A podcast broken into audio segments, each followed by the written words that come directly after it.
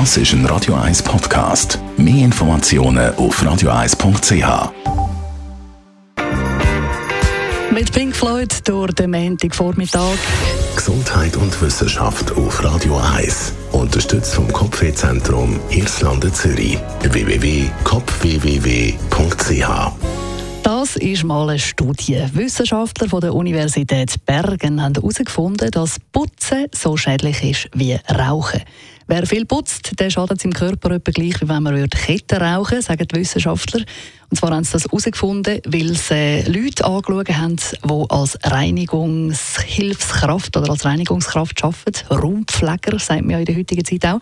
Die Menschen, die also 20 Jahre als Putzfrau, Raumpfleger, wie man es auch immer sagen geschafft haben oder sich um den Haushalt gekümmert haben, die weisen eine Reduktion der Lungenfunktion auf.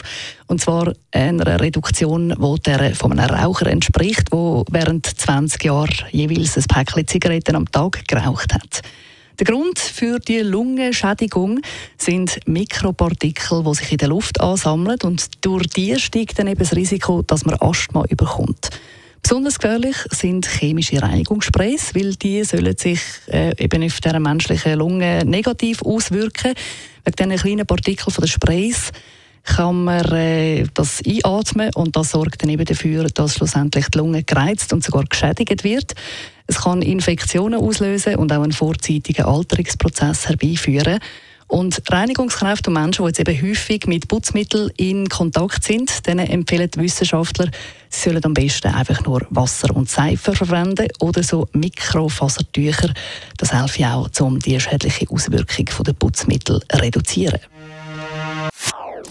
Das ist ein Radio 1 Podcast. Mehr Informationen auf radio1.ch.